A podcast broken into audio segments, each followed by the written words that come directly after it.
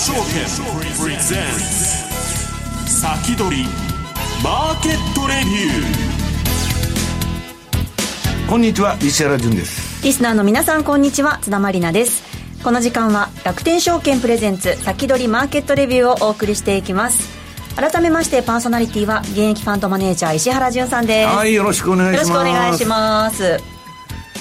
えさてえー、今日のゲストをご紹介いたしましょう。楽天証券経済研究所チーフアナリストの今中康夫さんです。こんにちは、はい、よろしくお願いいたします。さてここでまずは一つお知らせがあるんですよね、はい、石原さん。えー、っとねもうあのー、今週の土曜日。はい。えー、資料のこれ1ページかな。石原さんの資料1ページですけれども、はい、10月28日土曜日、えー、そうです。あの楽天証券さんの協賛でですねえー、投資戦略フェアという投資のお祭りがありましてえー、これにご参加してくださる方にはですね、えー、私のマーケット、あ、じゃあマーケットじゃないや、メガトレンドフォローというですね、えー、インディケーターの、えー、楽天 MT4 版のお試し版を、えー、全員に配布するということになってますんで、えー、ぜひ来てくださいと。はい。えー、なんかあの、いくらでもね、あの、増席するって、あの、主催者が言ってましたんで、あ、本当ですか？まだね、はい、申し込めますんで、皆さん、あの、今、あの一応もう満員にはなってるんだけど椅子いくらでも並べるって言ってましたんで。あのぜひご参加ください。はい毎度も大阪で行われます投資戦略フェア。えー、10月28日土曜日ですね。ぜひチェックしてください、はい。えさて今日25日水曜日の東京株式市場で日経平均株価は続伸し207円57銭高の3万1269円92銭で終えました今中さんまず足元どうご覧になってますか？はいあの7、9月期のですね、えー、決算発表がアメリカから始まっておりますので、はい、えー、やはりそれをあの見ていく展開なのかなというふうに考えております。でいいところも悪いところもあります、うん、であの今日の朝出たマイクロソフトすごい決算出しましたね、えー、絶好調でございました、はい、えー、一方で、えー、アルファベット Google ですねえー、今一つだったと。お数字はいいんですけども。クラウドのそうですね。クラウドが今一つだったと、はい、それから先週出た TSMC、えー、それから ASML ディスコ。ディスコは良かったんですよ。で TSMC はまあまあ回復があありました、えー、ところが ASML の受注が激減していたと。あれはなんでなんですか？あれですね、うん、まあこれ後で言いますけども要するに発注しすぎたんですよ。なるほど。前倒しでやりすぎて、えー、前倒しでやりすぎです、えー、なるほど。そこら辺がありますね。ただ今まさに陰の曲かなという感じはします。あ ASML はね、えー、まあどっちにしろ独占企業だから、そうです、はいはい、えー、そういう感じで見てますね、はい。今日もねいつもにも増して今中さんに聞きたいこといっぱいありますから、あのー米株市場はね、はい、もうラッセル2000とかダウ見てるとフラフラなんだけど、うん、今永さんの言ってる銘柄だけで 株式市場は持ってると。米株そうなんですよね。7銘柄の成績ですから、はい、そのハイテクだとか AI のとこを見ないとしょうがないってことですよね、まあ、そうですね。やっぱり AI が今回のマイクロソフトの決算ですけどまだちょっと詳細えー、分析してないですけどもやっぱり AI のインパクトって大きいと思いますよ。その辺でね今日今中さんに聞こうと思ったらグーグルはどうするのかなと。グーグルはでも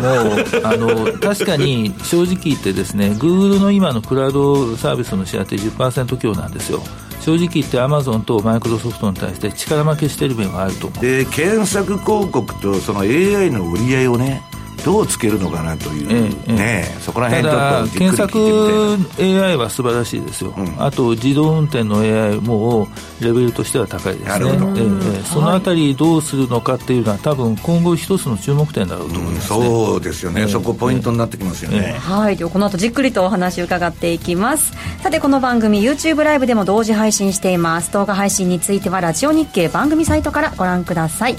それでは早速番組進めてまいりましょうこの番組は楽天証券の提供でお送りします。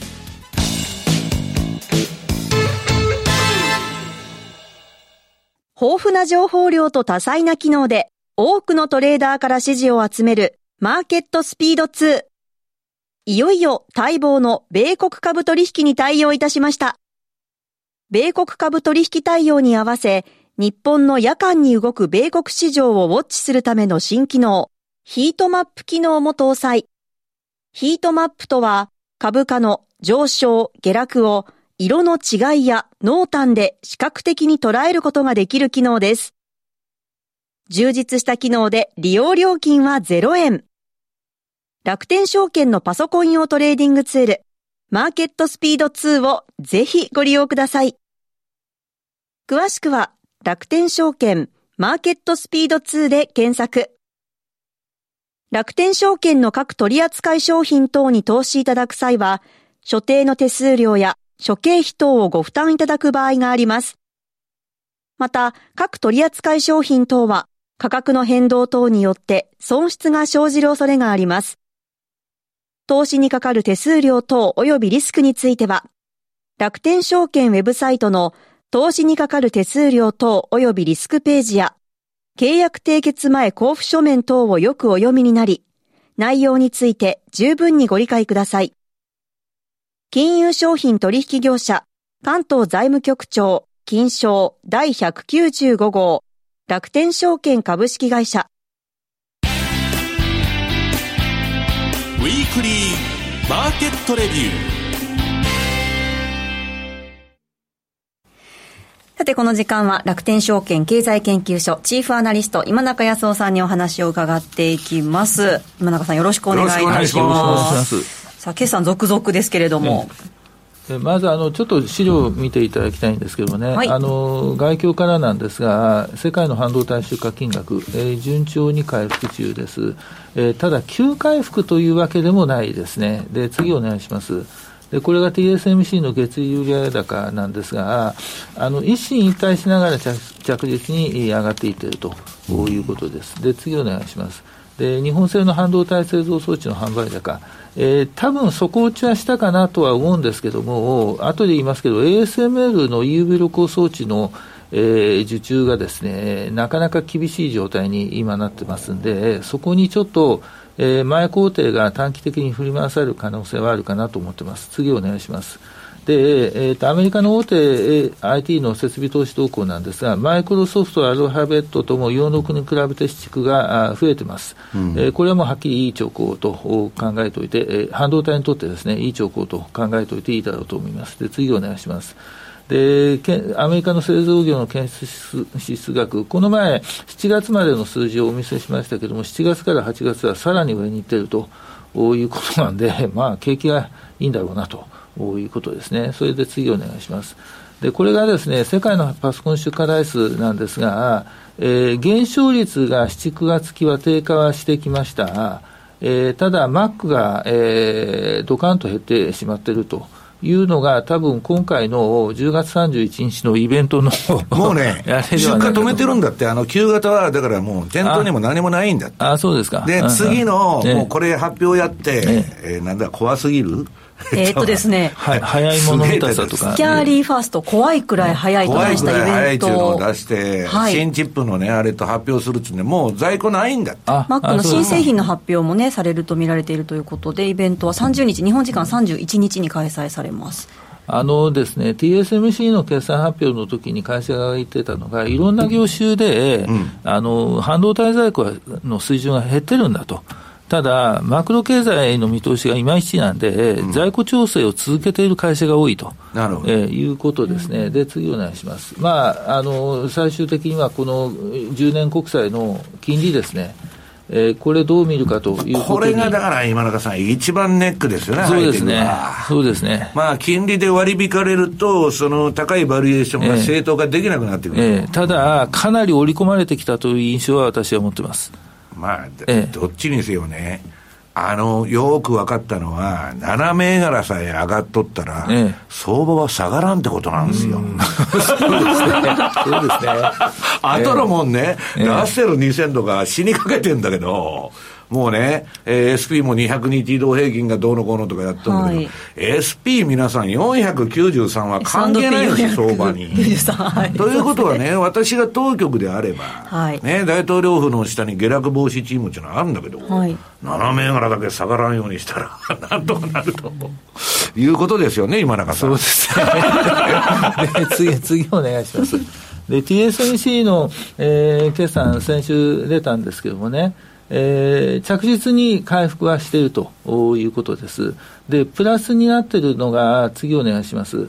えー、っと、プラスがスマートフォンですね。これはもう3ナノのあの iPhone 向け、えー、これがあのそのままオンされたということです。で、ハイパフォーマンスコンピューティングが46に比べて6%しか伸びていない。うん、えー、これはですね、やっぱり差し引き勘定があるということです。あの、AI 半導体はあおそらく絶好調だろうと。思うんですけども、パソコンとか企業向けのサーバーの在庫調整がおそらくまだ続いているのかなということです。これはですね、メーカーによっても機種によってもかなりばらつきが、えー、ありますね。で、次お願いします。で、テック別に見るとですね、この黄緑色の3ナノがあ加わって、それから5ナノ、これが AI 半導体です。5ナノとあの4ナノひっくるめてるはずなんですけども、えー、5ナノが46に比べて、えー、っと40%ぐらい増えてるんです。大幅増ですね。で、一方で7ナノが2割減ってます。これはスマートフォンが減ってると。スマートフォンのその古いやつが減っているということですね。なんで、本当にまだら模様なんですが、全部ひっくるめると、やっぱり46が業績の大底だったのかなと。そこで一旦そこを見たと。そうですね、えー、ここから着実に今回復中というふうに考えておいていいだろうと思います。で、次お願いします。で、設備投資は実質下方修正と。いうことです。前回の決算では320億ドルから360億ドルと言ってたのを320にしたと。で来期はまだ言ってないんですけども、ドルベースで減るとは言っていないというふうに言ってるんで、うん、えー、減ることは多分ないと思います。あと3ナノ、5ナノの増強と、あと2ナノの初期投資がありますんで、ただ、とりあえず最初の、最初出す数字は多分慎重なものになるんじゃないかなという感じはいたしております。で、次お願いします。で、ウェハー出荷枚数がですね、あの、ほとんど横ばいなんで、大体これで、えー、底打ちなのかなと。で、次お願いします。で、このウェーハー単価が着実に今上がっているのが、3ナノと5のあの AI 半導体の企業ですね。うん、えー、なんで、あの、基本的に TSMC は今いい方向に向かっていってるんじゃないかと。で、TSMC がいい方向に向かっていってるっていうのは、うんあの、デバイスの中でもハイエンドの部分はいい方向に向かっていっているというふうに考えておいて、えー、いいんではないかなと思います。で、次お願いします。ということで、業績予想、実はあの7、9月期、業績良かったんで、あの最初の予想、会社の予想より良かったんですよ。なんで、えー、上乗せして、えー、予想しておりますんで、えー、まあ、地政学的リスクは確かにあるんですが、私は結構これ割安だなというふうに考えております。なまあ、だからファウンドリーのこの水平みたいなね、やり方を覆すようなことにはなってないと。えー、そうですね。地政学でうんぬんつっても、サプライチェーンがね、めちゃくちゃになるとか、そういうことではないと。そういうことではないですね。でやっぱ、やっぱ地球上の至るところで TSMC を求める声が多いと いうことですよ。ヨーロッパにも作りましたからね。なるほど。え次お願いします。で、ASML がですね、業績そのものは堅調なんですが、問題があって次お願いします。はい。あのこの一番上がちょっと見にくいんですが、うん、一番上の黒塗りのところが EUV 露光装置の売上高、あの計算したやつです。で、これがですね、ちょっと今一つ思わしくないということで、その2番目の ARF 液芯、これが今中国向けに絶好調なんですが、えー、こっちの方が今、好調になっていると中国向けに絶好調なんです中国向けのですね、大体20ナノから昔の、うん、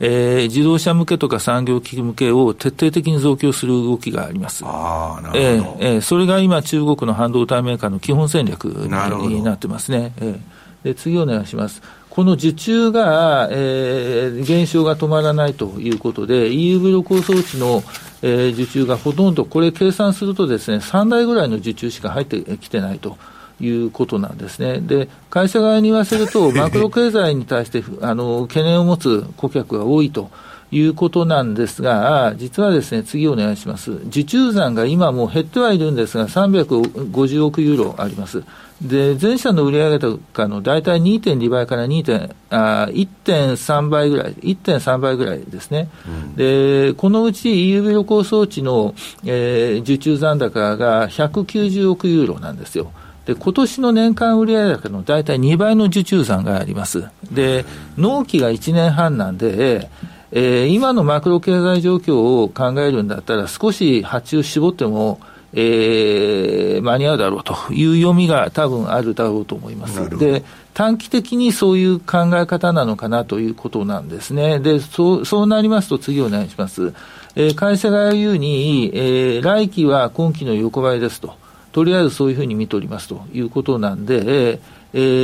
ー、目先業績はちょっとフラットなのかなと。いうことなんですが、この会社側が見ているのが、来年の前半になれば EU ブロック装置、それから全社の、受注高が回復するでしょうということなんで、まあ、その回復を今のところ待つしかないのかなというふうには思うんですが、あの最先端の設備投資が終わったわけでは決して、えー、ありません。で、TSMC の決算を合わせてみるとですね、やっぱり37は売れるんですよ。うん、えー、37はやっぱり好調あのいいです。えー、ということになりますと、2ナノもこの流れでいいということになりますと、えー、ASML については長期投資ということで、えー、買い場を探してもいいんじゃないかなと私は思っております。で、次お願いします。で、ディスコなんですが、こちらは結構いい決算になったわけですね。あの、1年前に比べると、え、第2四半期、これが46になりますが、え、減収減益なんですが、これ1年前が絶好調だったんで、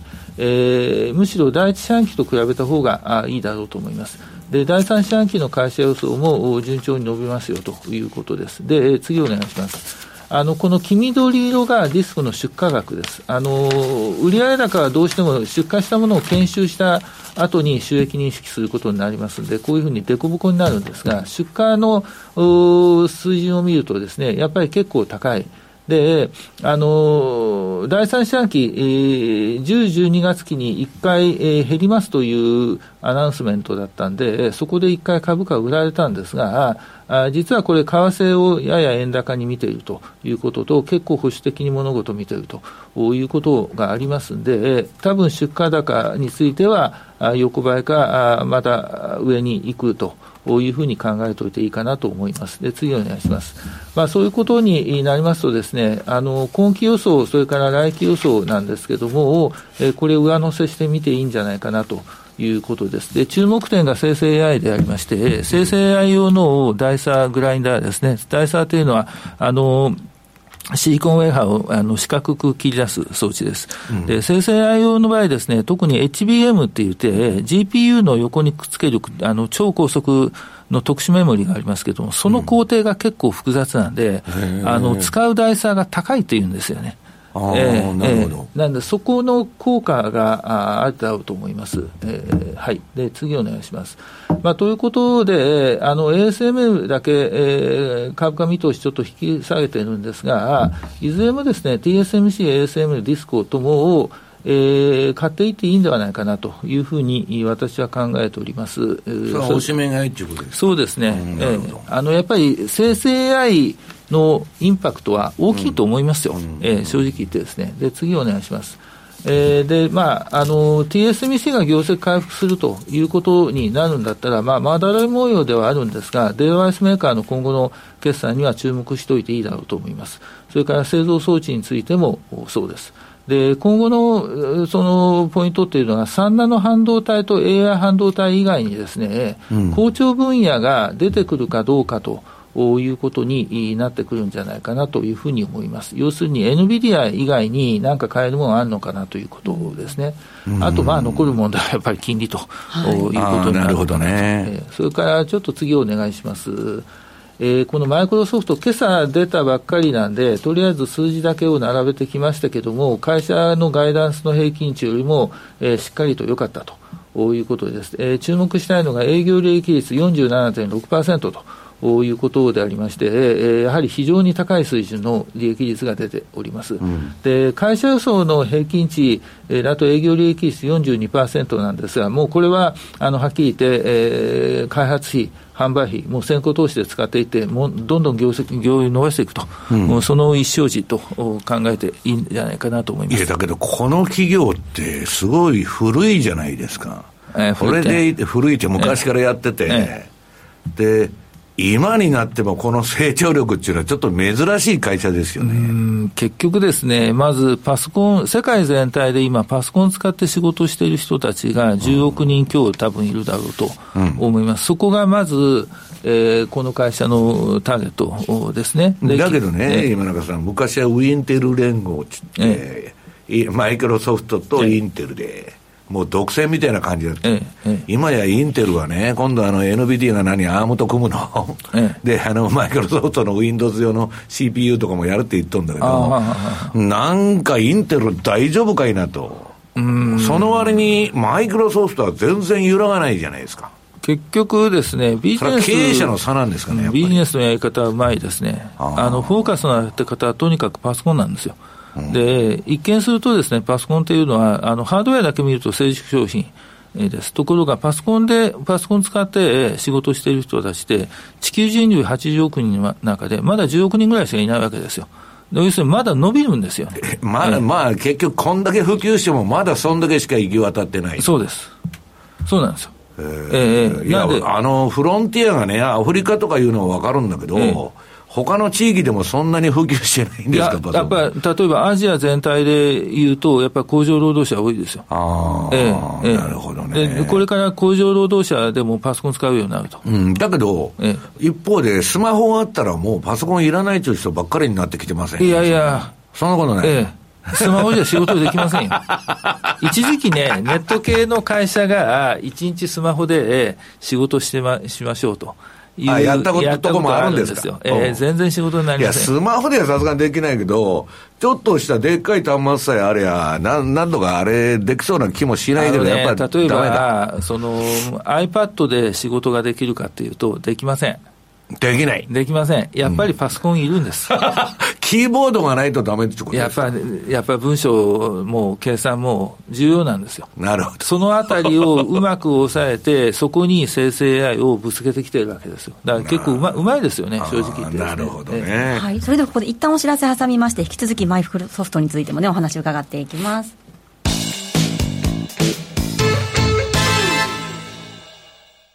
世界的な有料企業へ投資でき、ますます成長を続ける米国株式市場。そんな米国株で信用取引にチャレンジしてみませんか？楽天証券では、どこよりも早く、米国株信用取引サービスの提供を開始いたしました。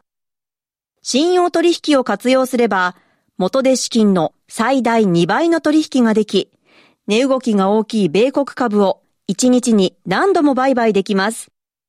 さらに、信用取引なら、売りから取引を始めることができるので、下落相場の時でも利益を狙うことができるのです。今よりもっと米国株トレードの幅が広がります。詳しくは、楽天証券、米株信用で検索。楽天証券の各取扱商品等に投資いただく際は、所定の手数料や諸経費等をご負担いただく場合があります。また、各取扱商品等は、価格の変動等によって損失が生じる恐れがあります。投資にかかる手数料等及びリスクについては、楽天証券ウェブサイトの投資にかかる手数料等及びリスクページや、契約締結前交付書面等をよくお読みになり、内容について十分にご理解ください。金融商品取引業者、関東財務局長、金賞第195号、楽天証券株式会社。先取り、マーケットレビュー。さあ、この時間も引き続き楽天証券、今中さんにお話を伺っていきます。マイクロソフトのお話、ちょっと途中になってしまいましたが。はい、次お願いします。で、あの、えっと、セグメント別を見るとですね、はい、これが各セグメントでやっぱり非常にいいんですね。で、一つには、あの、リストラやりましたんで、人員削減やったんで、その効果も、えー、出てると思うんですが、えー、それ以外にですね、おそらく生成 AI をきっかけにして、お客さんとの取引が増えたという面は結構あるんじゃないかなと私は思いますね。えー、特にあの一番上のプロダクティビティビジネスプロセスというのは、これあのオフィス系ソフトの販売です。で、2番目のインテリジェントクラウドが Azure っていうクラウドサービスですね。これ世界第2位です。うん、え、それが入ってます。でいずれもあの売上の伸びも大きいし、営業利益率もドカンと上がっているということです。で、第二四半期、あの、会社側は売上高あの、ガイダンスを出してますけども、こちらの伸びもいい。あとは、一番下のパーソナルコンピューティングは、あの、アクティビジョンブリザードの買収が成功しましたんで、えー、その売り上げがオンされると。いうことになるわけですね。で、それを大雑把にちょっと計算してみると、次お願いします。えー、っと、今期も、今期多分22%増益ぐらいなのかなと、これまだ暫定値なんで、ちょっとあの詳細分析した後で正式なレポートを出しますけれども、えー、この分だと来期も、えー、いい感じと。いうことじゃないでしょうか。で、ポイントはですね、あの、コーパイロットをですね、マイクロソフト365コーパイロットの売り上げが、えー、どの程度まで、えー、いくのかということですね。これあの、プラットフォームがマイクロソフト365になりますんで、うん、要するに、あの、オフィスの、えー、サブスクリプションサービスですね。えー、そこに対してどの程度売れていくのかということになってくるなというふうに思います。で次がですね、グーアルファベット、グーグルなんですが、第三四半期の業績は実は良かったんですよ、数字としては良かったんですが、えー、次お願いします。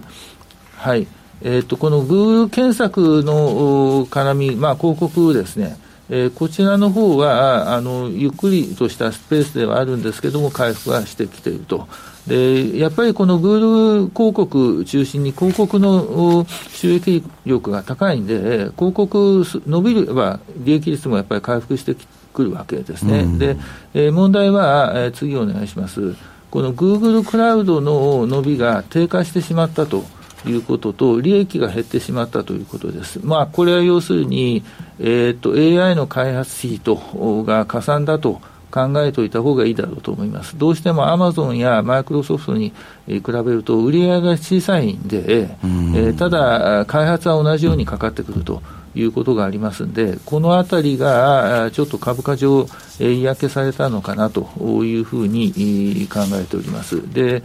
次お願いします。で、ちょっとですね、このグーグルクラウドの伸びが低下しているというのは、やっぱり正直言って予想外だったんで、私の予想、これまだ暫定値ですけども、え、下方修正、今期来期下方修正ということにはなるんですが、えー、っとですね、今後この会社が、やっぱりこの会社って昔から AI を幅広くやってますんで、えー、このままこう落ちていくような会社でもないとは、これ、今野さん、今のグーグル検索って、まあ、世界を制覇したんだけど、ええ、で一方で AI 検索みたいなのが増えてきて、え、そこら辺の見通しはどうなんですか？うん結局ですね、検索の中にすでに AI 入ってますからね。ああ、す、で、にグーグル検索の中にも AI 入ってる、まあ、あのもともとマイクロソフトがやってるのも、グーグルの技術と一緒ですからね。うんなんで、あんまり今、ごっちゃになってますね。で、あの、チャット GPT は、あの、文書生成とかには使えるんですけれども、うん。えー、アシスタント AI としては多分使えないだろうなと、あのかえらい金がかかってるんで、オープン AI もマイクロソフトもずいぶん押してはいますけども、実際にアシスタント AI としてなんとか使えるのが、えー、GPT-4。ですね。えー、はい、ということであっという間にお別れの時間が近づいてきてしまいました、はい、来週は楽天証券資産作り研究所篠田翔子さんをお迎えいたします。来週もお楽しみに、はい、この後は YouTube ライブでの延長配信です。引き続きお付き合いください。この番組は楽天証券の提供でお送りしました